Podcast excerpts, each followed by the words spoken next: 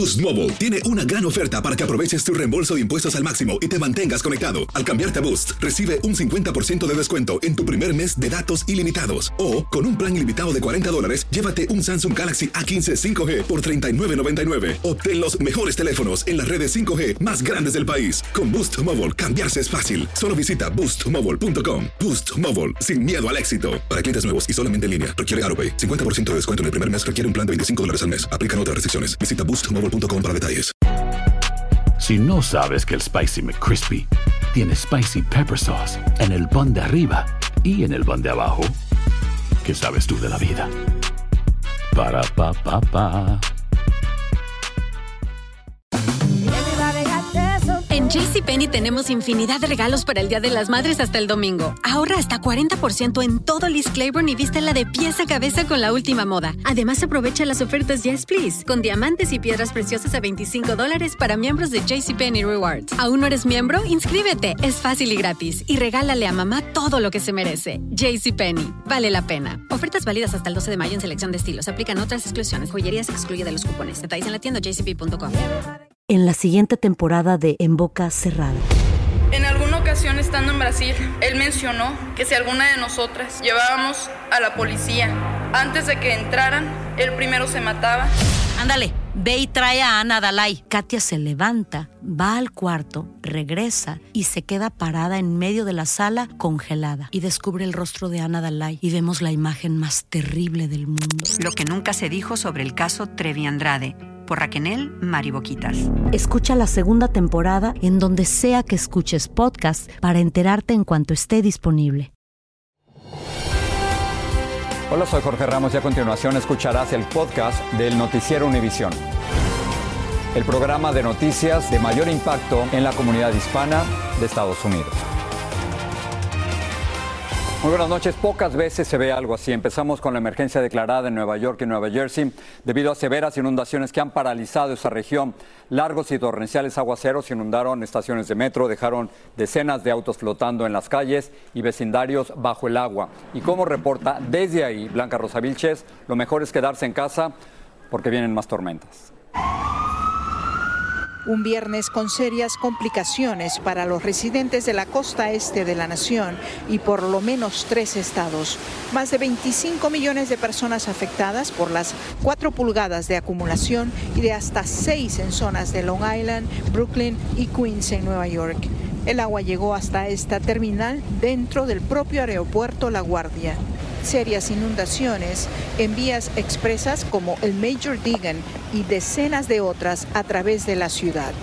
Más de la mitad de las estaciones con algún tipo de inundación, las autoridades han implementado alrededor de 3.500 autobuses para ayudar a los pasajeros a llegar a casa esta noche. Las escenas de las estaciones inundadas se reportaron en diversos lugares y a través de redes sociales los desesperados pasajeros iban advirtiendo a la población. Nos sacaron antes, dos horas antes. ¿Ok?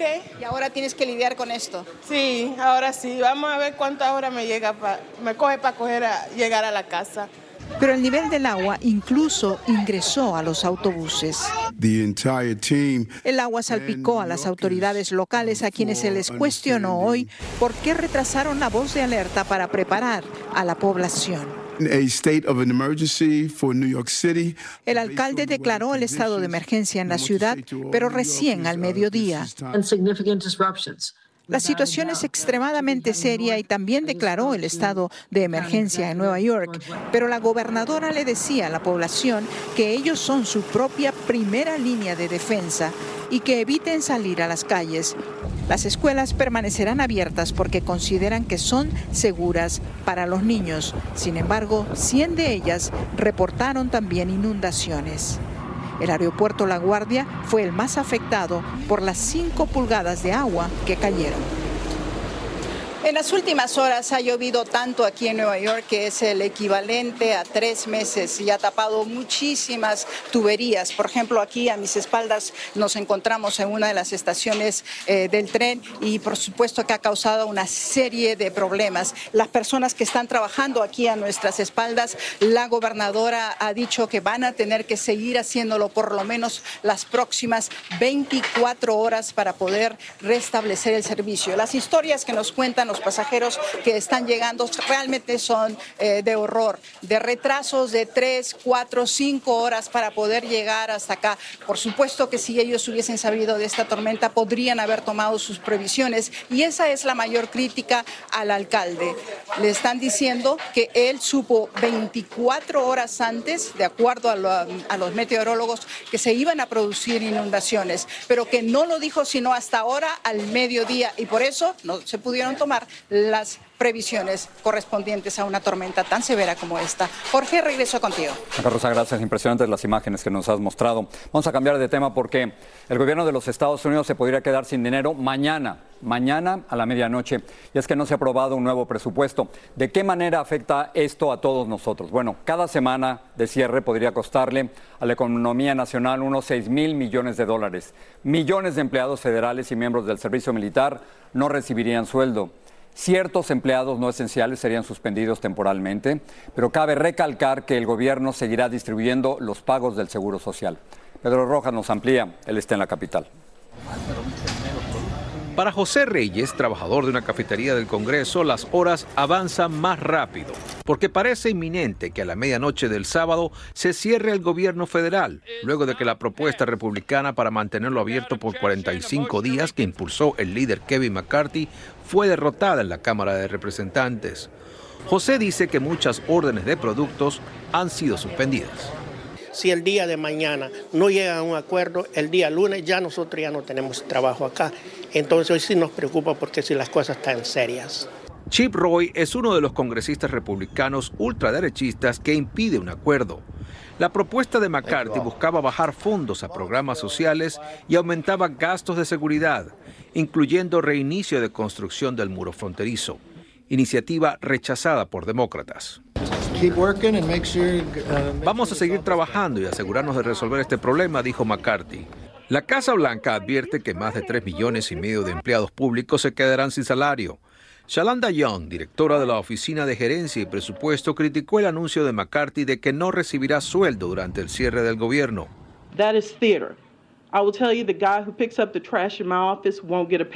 Es un teatro. La persona que recoge la basura de mi oficina no recibirá salario y esa es la realidad y me enoja, expresó. Otros afectados por el cierre serán los retirados y pensionados del gobierno y beneficiarios de ayuda alimenticia y seguro médico público.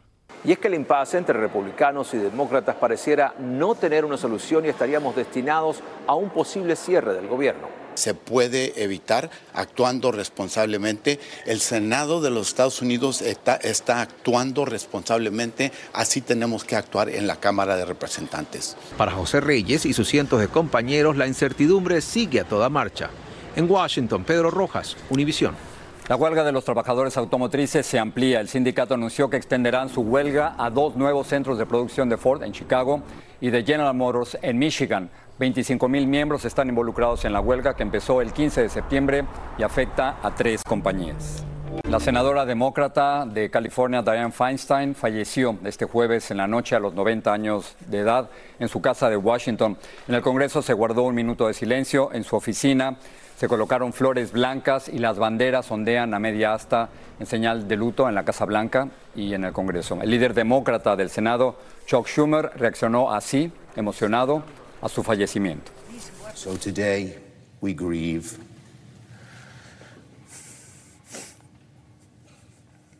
We look at that desk and we know what we have lost. Legisladoras demócratas y republicanas también le rindieron tributo mostrando los cuadros que Feinstein pintaba y que ella misma les había regalado. Ahora bien, la senadora fue elegida en 1992, se dio a conocer por su lucha por el medio ambiente y por los derechos de las mujeres. Y como nos explica Luis Mejir, era una pragmática, una política pragmática que lograba acuerdos con los dos partidos. Dianne Feinstein no solo fue la mujer que más tiempo ha servido en el Senado, al centro y a la izquierda del espectro político, durante 30 años sus logros legislativos son demasiados para mencionar. Desde la ley de violencia contra las mujeres a la protección de igualdad en el matrimonio, del sello postal del cáncer del seno a la prohibición de armas de asalto. Una ley que, según el Departamento de Justicia, disminuyó las muertes por armas de fuego. Sus principios en favor del control de armas se cimentaron aquí, en la alcaldía de San Francisco. En 1978, Diane Feinstein se convirtió en la primer mujer alcaldesa de la ciudad, cuando el alcalde de ese momento, George Moscone, fue asesinado a balazos en este edificio. Mayor Moscone and Supervisor Harvey Milk have been shot. Ella misma le tuvo que decir a la nación que Moscone y el supervisor Harvey Milk habían muerto. Durante sus años frente al gobierno de la ciudad, Feinstein firmó la ordenanza que hizo de San Francisco una de las primeras ciudades santuario de migrantes. Y fue como en el año 85 que logramos que San Francisco se declarara ciudad refugio.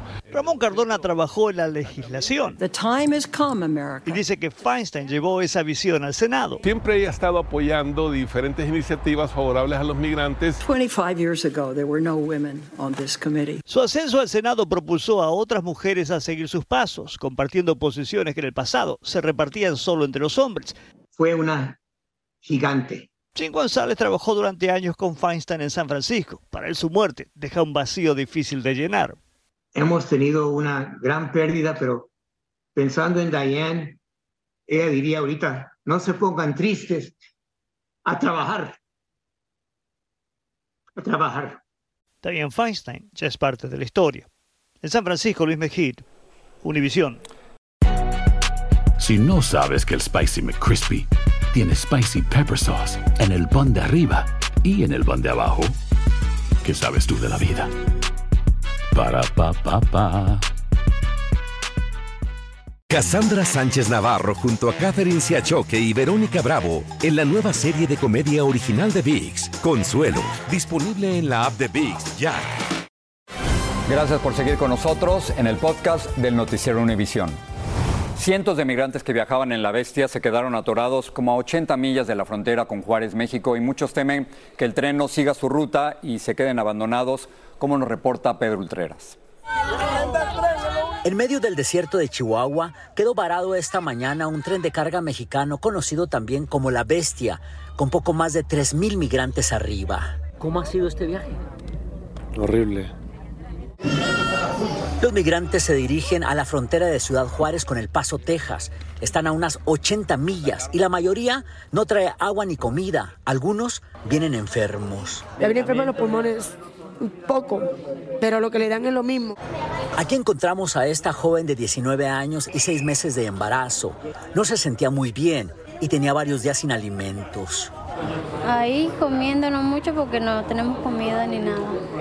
La mayoría de estos migrantes eh, llevaban varios días atorados en la ciudad de Chihuahua, la capital del estado, a unas a 200 millas aproximadamente de la frontera con El Paso, Texas. Finalmente les pusieron este tren porque estaban desesperados, en condición de calle, sin comida, cerca de las vías del ferrocarril. Y aquí vienen, están tratando de llegar esta tarde a la frontera con El Paso, Texas.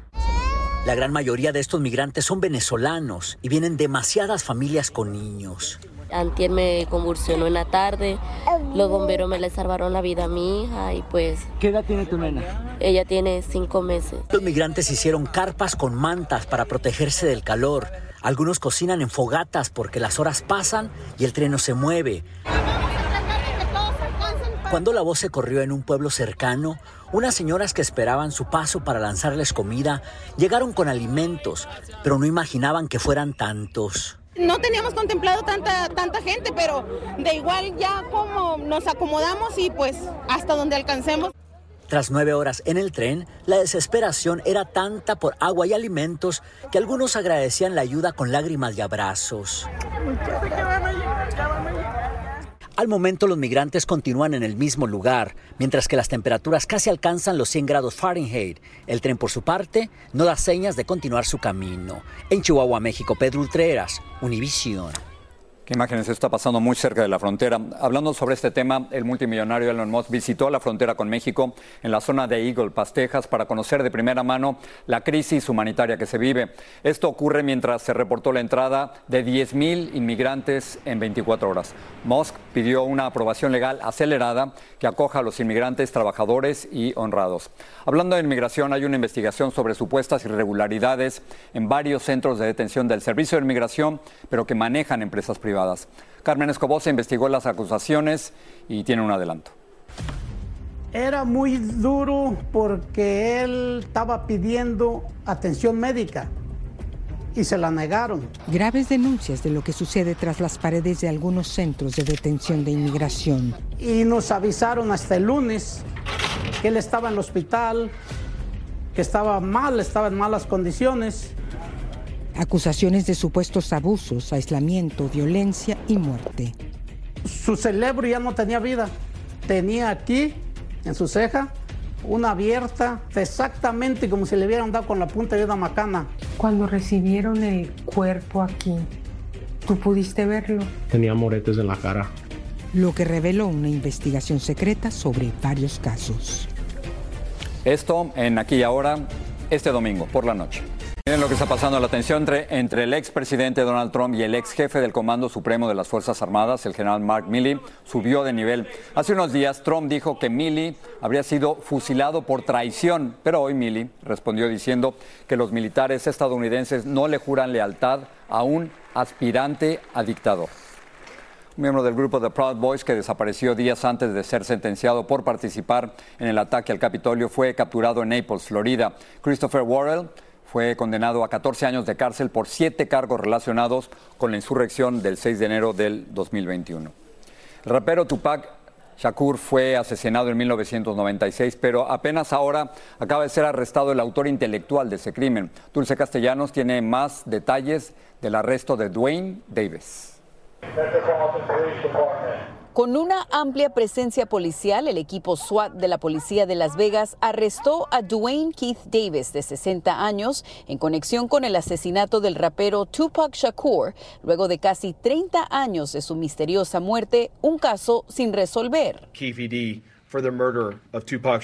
Davis, mejor conocido como Keefe D, quien enfrenta un cargo de asesinato, fue uno de los pasajeros en el vehículo del cual salieron los disparos que acabó con la vida de Tupac en 1996 y es el único testigo viviente de los hechos. Ellos piensan que tienen suficiente evidencia en conectar la evidencia que estaba en la escena del asesinato con las armas de fuego que estaba en la posesión de este hombre. La noche del 7 de septiembre, Tupac y el entonces jefe de su disquera Death Row Records, Suge Knight, asociados con la pandilla Mob Piru, acudieron a un evento de box en Las Vegas, al que también acudieron Davis, su sobrino y otros miembros de la pandilla Crips, banda rivales del sur de Los Ángeles. Punching and kicking Orlando Anderson. Encuentro que resultó en una pelea captada en las cámaras de vigilancia del hotel MGM Grand lo que habría causado el asesinato de Tupac como venganza. Dwayne Davis's own admissions to his involvement. La propia admisión de Davis sobre su participación en el tiroteo fue lo que causó que la investigación recobrara vida en el 2018, dijo el teniente Jason Johansen. En los próximos días, Davis se presentará en un tribunal de Nevada para establecer la fecha de su juicio. Tupac, un rapero, actor, poeta y activista, es reconocido como uno de los artistas más influyentes décadas después de su muerte a tan solo los 25 años de edad. En Los Ángeles, Dulce Castellanos, Univisión. Las autoridades de Nuevo México están investigando un tiroteo en el que una persona resultó herida durante una manifestación a favor de la controvertida estatua de Don Juan de Oñate, que fue desmontada en el 2020. El sospechoso de disparar, Ryan Martínez, fue puesto bajo custodia. La policía de Syracuse en Nueva York informó que la muerte de una niña de un año de edad, Dila Rolón, y los daños a sus padres fueron causados por envenenamiento. Ocurrió por el monóxido de carbono proveniente de un viejo auto de 20 años en que dormían tras ser desalojados del apartamento en que vivían. La empresa Eagle Products emitió un retiro de melones por posible contaminación con salmonela. Los melones se vendieron entre el 5 y el 16 de septiembre en comercios de 19 estados, incluyendo California, Illinois, Michigan, Ohio, y Texas. En Cuba y Venezuela hay cientos de presos políticos y sobre esto conversé con un director de cine venezolano y con un cubano que pasó 17 años en cárceles de su país. Una prueba de que en Cuba nunca se ha dejado de luchar es que las cárceles cubanas nunca han estado eh, vacías de presos políticos. Ese esfuerzo de régimen de fragmentar la nación cubana, los que se fueron, los que se quedaron, se está realmente resquebrajando. En, en, Venezuela estamos hablando de, de miles de prisioneros políticos, de cientos de asesinatos. ¿Qué se puede hacer desde fuera? esa es como la dualidad, la tensión de esta película, donde por un lado creo que hay que otorgarnos un espacio y un permiso de perdonarnos por no haber logrado lo que lo que hemos querido. Claro que alguien puede buscar eh, una mejor vida en otro lugar, pero a la misma vez no perder el enfoque, no perder la, la, motivación, porque esta historia aún continúa. Más de esta lucha por la democracia y la libertad en Cuba y Venezuela este domingo en Al Punto. Una nueva ley en la Florida entrará en vigor este domingo y revoca la prohibición de tener perros de raza pitbull como este en el condado de Miami-Dade una medida que estaba vigente hace más de tres décadas tras la grave mordedura que sufrió una niña. Esta raza es originaria de los Estados Unidos, suelen medir entre 18 y 19 pulgadas y pueden pesar hasta 60 libras. Los pitbull tienen la fuerza en la mordida más potente que cualquier otra raza y como nos cuenta Vilma Tarazona, la medida causa opiniones bastante encontradas. A partir del domingo será legal tener perros pitbull o mezclados con pitbull como esta perra Diana en el condado de Miami-Dade. Lorenzo vive entre pitbulls, los entrena desde hace años. Eh, Lázaro, estás ahí con tu perrito pitbull, Diana. Así es. Eh, acaban de, es decir, ahora en Miami-Dade se van a poder tener los perros pitbull eh, en el condado.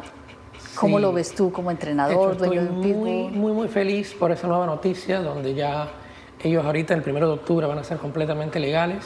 Según la Asociación Americana de Hospitales de Animales, los pitbulls son los responsables del mayor número de ataques de perros en el país. Si el pitbull muerde a una persona, ¿qué tanta fuerza tienen? El pitbull tiene una mordida bastante fuerte, sí, bastante considerable. Lorenzo dice que los ataques de pitbull ocurren cuando el perro no ha sido entrenado. Si no tienen el adiestramiento, como te repito, apropiado, sí se pueden convertir en líderes y pueden eh, causar esos, esos incidentes que hemos visto a través de los años de las noticias. Dice que hay muchos mitos alrededor de esta raza. Pero ¿por qué hemos visto como la diabolización de los pitbull? O sea, ¿qué son? ¿Son más agresivos por naturaleza? ¿Cómo son los pitbull? Sí, lo que pasa es que antiguamente eh, los británicos los usaban pues, para pelear, los usaban para varias cosas diferentes donde ya en la actualidad no se usan. Al contrario, son mascotas ahorita. Álvaro Restrepo está en el grupo que no está de acuerdo con que se pueda tener pitbulls en casa. Pitbull es un animal que por sí es fuerte, es grotesco, tiene mucha mandíbula, presión, que me atrevería a decir que coge inclusive a una persona adulta y tanta presión tiene que no lo suelta. La única excepción en este condado para tener perros pitbull como Diana será en los condominios, ya que ellos tienen sus propias reglas. En Miami, Vilma Tarazona, Univisión. Para terminar esta noche tendremos la última superluna del año. Se llama la luna de la cosecha y nos va a regalar una tonalidad naranja que muchos podrían disfrutar más brillante, más grande y a miles de millas más cerca de la Tierra. En nombre de todas las personas que hacen posible este noticiero, gracias. Buenas noches. Así termina el episodio de hoy del podcast del Noticiero Univisión. Como siempre, gracias por escucharnos.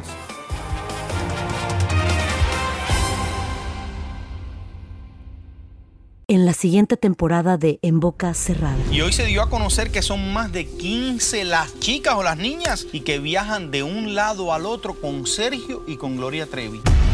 Déjame llevarlo a un hospital, por favor.